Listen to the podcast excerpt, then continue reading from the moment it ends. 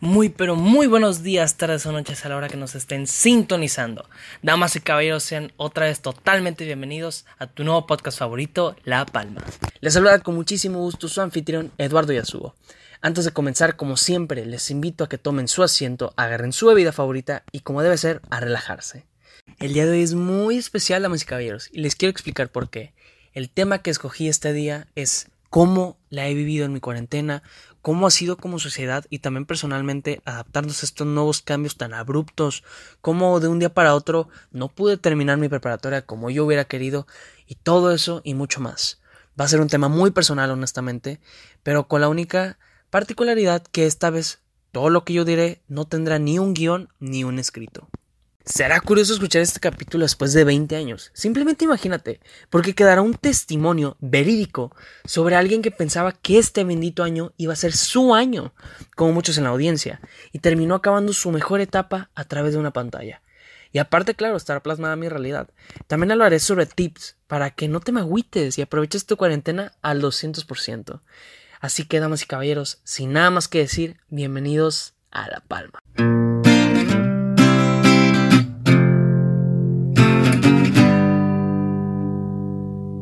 Este tema lo escogí honestamente porque no tenía ni un tema en mente.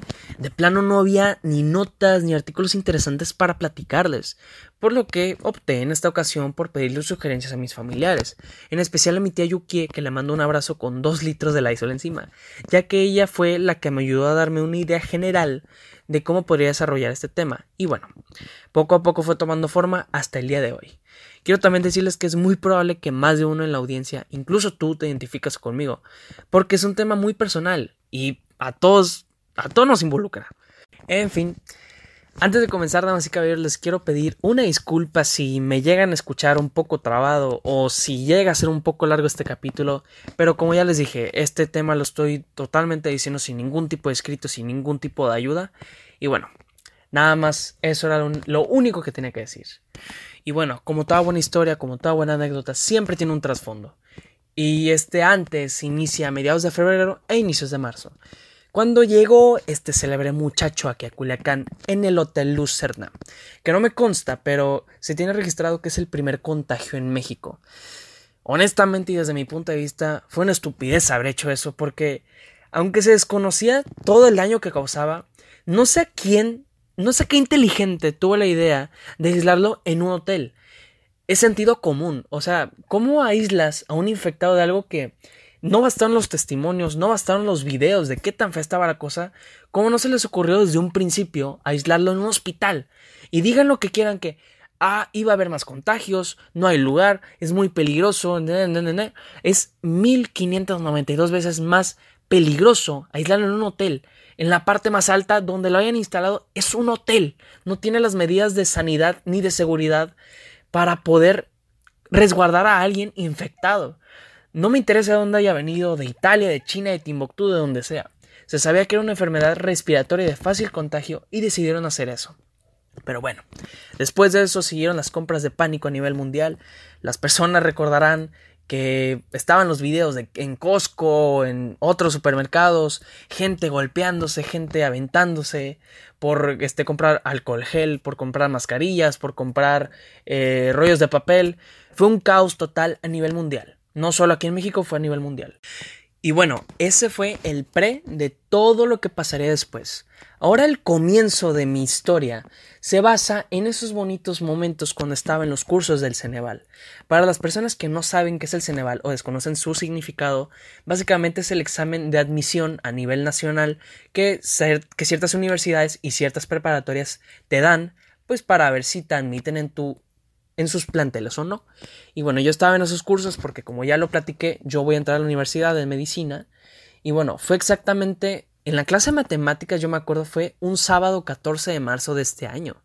Fue cuando me mandaron en, en, el grupo del salón de que íbamos a salir dos semanas antes de las vacaciones de Semana Santa, por lo que se extenderían las, entre comillas, vacaciones del 20 de marzo al 20 de abril. Para esto estábamos al 14, o sea, faltaba una semana. Todos nos volvimos locos, pero yo realmente no me emocioné. Eh, luego empezaron las dudas. empezamos a, a, platicar sobre cuándo volveremos, qué pasará. Poco a poco empezó a aumentar el número de contagios a nivel mundial y luego empezaron las dichosas vacaciones.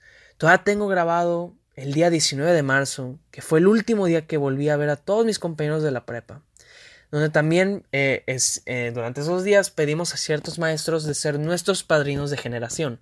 Saludos a mi maestra Margarita y a mis maestros Nedel y Octavio, grandes, grandes maestros para mí. Y bueno, pasaron los días, en el grupo de WhatsApp de mi salón nos ayudábamos en los exámenes y las tareas porque las clases siguieron durante esas dos semanas. Y este, bueno, entonces, después de todo eso, de las dudas del fin de curso, viene la despedida. Aproximadamente dos semanas más o menos después de que terminara mi prepa, eh, fue mi graduación en línea. Eh, fue un, un, Zoom de aproximadamente una hora más o menos, donde estaban mis maestros, este, mis padrinos de generación, donde estaba la directora, donde estábamos todos bien arreglados, algunos con sus papás. Fue un momento muy bonito, o sea, algunos dijeron unas palabras, yo dije las mías. Fue un momento de mucha nostalgia porque inclusive la, preparatoria nos hizo un video especial. Fue muy bonito, la verdad, eh, yo los extraño mucho a todos. Espero algún día volver a, reunirnos todos y celebrar los cumpleaños que no pudimos en ese momento. Pero bueno, eso hasta un futuro. Después de todo eso, unas, una semana aproximadamente, empieza la época de la tristeza. Sinceramente, fue un momento donde, en, donde me, me, empecé a recordar mis momentos de escuela, empecé a tener un poquito de nostalgia. Después me resigné, o sea, después de todo eso dije, ok, pues bueno, ya salí de la escuela, ya tuve mi, mi graduación, después voy a tener mis fotos, hay que seguir adelante, no, no me puedo quedar así. Pero no resultó como quería, sinceramente. Fue cuando también hubo una, etapa donde me empecé a dormir a las 5 o 6 de la mañana y empecé a levantarme a la tarde. O sea, había etapas que de plano sí me despertaba muy tarde y me dormía inclusive más tarde. Fue también una temporada donde a mí me gusta jugar mucho básquetbol, donde pues, pues por aprovechar mi tiempo eh, me salía durante un me salí durante un mes así a, jugar ahí un, a un aro, una canasta que tenemos ahí en la, en la cuadra y todo bien la verdad, pero eh, después de todo eso me aburrí y no lo quise volver a hacer, sinceramente. Después fue mi toma de fotos con todo el birrete. Obviamente no grupal por evitar por seguridad, o sea, también por la incomodidad de todo esto. Y pues solo hubo individuales. Yo aquí tengo la, mi foto aquí colgada, muy bonita, la verdad. Y después de todo este tiempo de, bruma, de, bajones, porque si les soy sincero, muchas veces me sentí mal. Eh, muchas veces este, le marcaba a mis amigos, les decía qué quería hacer. Después de todo eso, conocí esta etapa, la conozco yo como el renacimiento, porque literalmente fue eso. Después de que yo conocí el 2020 todo empezó a salir bien. Fue el único impulso que necesitaba para poder volver a ser yo. Mm, eh, justamente por esto nació el podcast. Mi productividad, híjole, ah, no se imaginan lo que aumentó. Este fue, fue totalmente inspirador para mí. Yo eh, les tengo que confesar que soy una persona, que soy una persona impulsiva, que se deja guiar mucho por los sentimientos. Y cuando yo realmente me siento mal, o sea, me cierro, me siento muy mal. Pero cuando realmente me siento bien, mis papás hasta se hartan porque no paro de hablar y decir qué quiero hacer y por qué. Y siempre suelo, y siempre suelo hablarle a mis amigos que les tengo confianza para contarle mis cosas. Todo empezó a ir bien, me empecé a tomar mi café en las mañanas, empecé a hacer ejercicio en las mañanas, a caminar en las mañanas, impulsé sinceramente a unos cuantos conocidos a intentar la fórmula del 20-20-20. Me compré, o sea, fíjense, hasta de la emoción me compré un micrófono para hacer que este podcast tenga mejor calidad. Y aquí estamos, este día 19 de junio del 2020. Como lo dije antes, el 19 de marzo fue nuestro último día sin saberlo.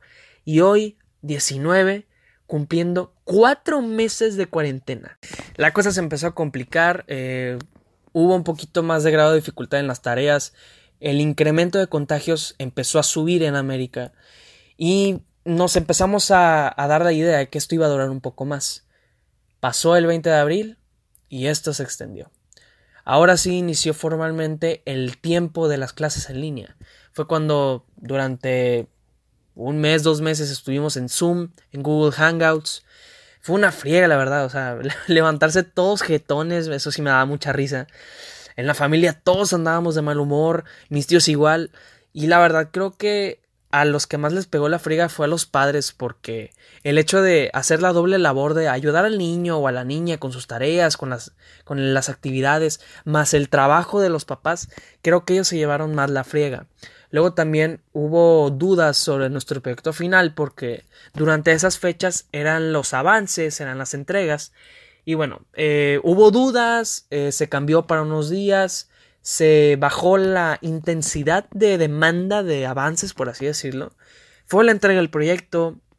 También en esta etapa hicimos unos videos en la materia de multimedia del proyecto final sobre que teníamos que hacer un video recopilando videos, y fotos sobre los, los tres años de primero, segundo y tercero. Y fue, fue un momento muy bonito, o sea, fue un momento de mucha nostalgia porque todo lo empezaron a pasar por el grupo. Fue muy bonito, la verdad. Después de eso fueron los exámenes finales, fueron los semestrales, si mal no recuerdo. Y bueno, ahí se acabó mi preparatoria. Yo afortunadamente salí con buenas calificaciones. Y aquí, damas y caballeros, empezó la hueva. Empezó el ¿y ahora qué hago? ¿Qué voy a hacer? Todos los de la prepa, incluyéndome. Claro que llega a dar vueltas, pero simplemente en familia. Eh, obviamente todos con los cubrebocas. Las pocas veces que hemos visitado a mis abuelos han sido de lejos. Y no todo ha sido malo. O sea, las, las veces que salíamos a lugares, no nos bajábamos, nos lo pasábamos en el carro para orearnos, básicamente. Yo este, este tiempo lo estoy usando para reencontrarme conmigo mismo, para educarme y aprender realmente quién soy, qué quiero y a dónde voy. Empecé a conocer mucha gente nueva, empecé a volver a hablar con gente que dejé de tener comunicación con ellas hace meses o años me empecé a aprender canciones. Hubo una época donde me puse a bailar solo en mi cuarto, canté en mi cuarto, me aventé toda la serie de vikingos en cuatro días y son seis temporadas.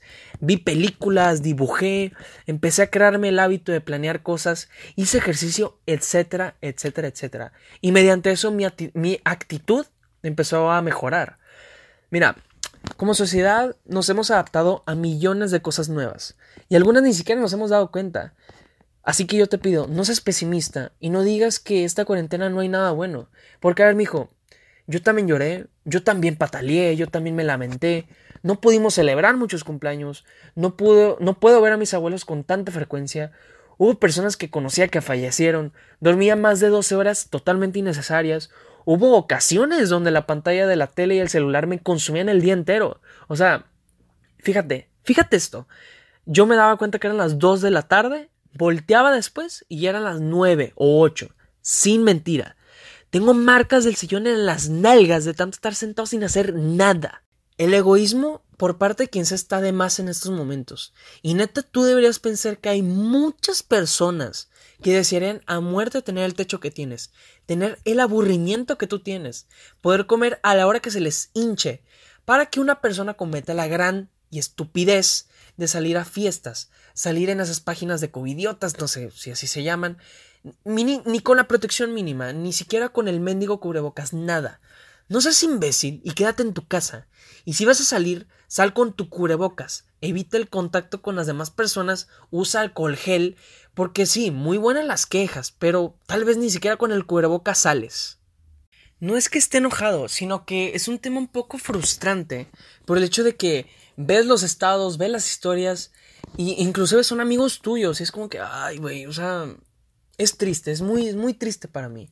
Yo solo a Dios le pido en un futuro que a mis hijos nunca les pase esto y realmente valoren los privilegios, sean muchos o pocos los que tienen, porque ya me encantaría a mí tener mi graduación, ya me, dan tanta envidia los, los, niños que van a pasar a, a tercero de prepa, me dan tanta envidia, pero yo les pido que nunca pasen, que nunca pierdan su graduación como yo la perdí. Pues bueno, este ha sido mi testimonio, esta es mi realidad. Y así, así damas y caballeros, he estado viviendo mis últimos cuatro meses. Y bueno, pasando rápidamente a los tips, créanme que son totalmente útiles, porque básicamente les voy a explicar cómo puedes desarrollar un hobby o una actividad para pasar tu tiempo en esta cuarentena y seas algo más productivo. Miren, todo lo hablaré desde, mi experiencia y lo único que tomé en cuenta, lo único que necesité para crearme un hábito fue simplemente mentalizarme y decir, a ver, güey, no, no puedes seguir haciendo esto, eh, tienes que empezar las cosas por ti, no por los demás, no puedes seguirte desvelando y no hacer nada durante todo el día. Mira, mi tía Yuki, eh, que fue la que mencioné al principio, toma clases de canto y ejercicio en línea. Mi tío Luis hace yoga, o sea, su esposo, hace yoga y ejercicio, así como también hace webinar de marketing digital, que básicamente es un tipo de conferencia o taller en línea, que en este caso lo que él da, lo que él hace es cómo adaptar los negocios a la nueva realidad. ¿Por qué? Porque ellos quieren hacerlo. Nadie les impide aprender. Son personas muy exitosas con mucho trabajo, pero eso no les impide hacer lo que ellos realmente quieren hacer. Si tú, si tú persona bonita quieres aprender a cocinar, quieres aprender a tocar un instrumento, algún ejercicio, alguna manualidad, aprender incluso un idioma, hazlo empezando desde mañana. Hoy aprovecha para planearlo y mentalizarte qué vas a hacer mañana. Yo aprendí guitarra solo. Sinceramente yo nunca fui a clases. Eh, de hecho es una anécdota muy bonita. Yo entre quinto y sexto de primaria me compré mi primera guitarra. Fue una guitarra negra de 500, 600 pesos. Que bueno, eh, la usé unas dos, tres veces, pero no me salía porque no sabía que se tenía que afinar. En ese momento pues yo no sabía eso. Y ahí la dejé arrumbada durante un año. Después de ese año, mi mamá me amenazó. O sea, así como lo digo mi mamá, me amenazó a que me la iba a tirar si no lo usaba. Creo que ese fue el único impulso que necesité para poder agarrarla. Entonces, ¿qué hice? Dijo, ok, yo gasté mi dinero en esto, no voy a permitir que me la tire. Así que empecé por mí mismo. Me puse, me metí a YouTube, empecé a, aprender unas 4 o 5 horas al día porque pues en ese momento tenía mucho tiempo libre. Y hasta el día de hoy sé lo que sé porque quise aprenderlo y por el impulso que me dio mi mamá, porque realmente no fue una amenaza. Y no crean que fue un vamos de, ay, vamos mi niño, tú puedes, tú puedes. No, fue o la usas o te la tiro. Entonces, y es que es cierto que todos hacemos o hemos hecho algo por el impulso. Y eso es lo que más necesitamos hoy en día. Algo que verdaderamente nos impulse a cambiar, a ser mejores, a levantarnos de la cama y hacer que nos, y hacer que nos movamos, hombre. Y honestamente lo del 2020 fue lo único que necesité para volver a levantarme. Y pues bueno, damas y caballeros, con esto damos fin a este bonito capítulo. Quiero simplemente decirles que se cuiden mucho, lo, que salgan lo menos y si salen, salgan con todas las debidas precauciones. Eh, si tú realmente quieres aprender a hacer algo, tienes la, la, idea o tienes el sueño de querer, de querer aprender algo, de querer desarrollar una nueva actividad, una nueva, lo que sea, realmente hazlo. Ahorita tienes todo el tiempo del mundo, tienes chance, estás en tu casa, hay miles de cursos en línea de lo que a ti te gustaría aprender. Aprovecha este tiempo, que la verdad se va para largo.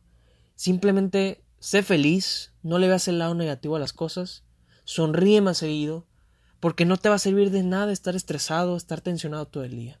Y pues bueno, damas y caballeros, ya para finalizar, me encantaría que me siguieran en mis redes sociales. En Instagram estamos como arroba la palma-pod, mi personal es arroba Eduardo Yasuo todo junto. Ya tenemos Twitter oficial. Me puedes buscar como arroba la palma-oficial o simplemente busca la palma podcast. También tenemos un face oficial eh, pon en el buscador La Palma Podcast y te vamos a aparecer rápidamente. También estamos transmitiendo este bonito programa en Anchor, Spotify y en Google Podcast. Poco a poco esta familia está creciendo más, poco a poco nos estamos expandiendo y cada día, como siempre, vamos a ser mejores que el anterior. Sin nada más que decir, me despido. Soy Eduardo Yasuo, somos La Palma, cuídense mucho por favor y nos estaremos viendo el próximo capítulo. Adiós.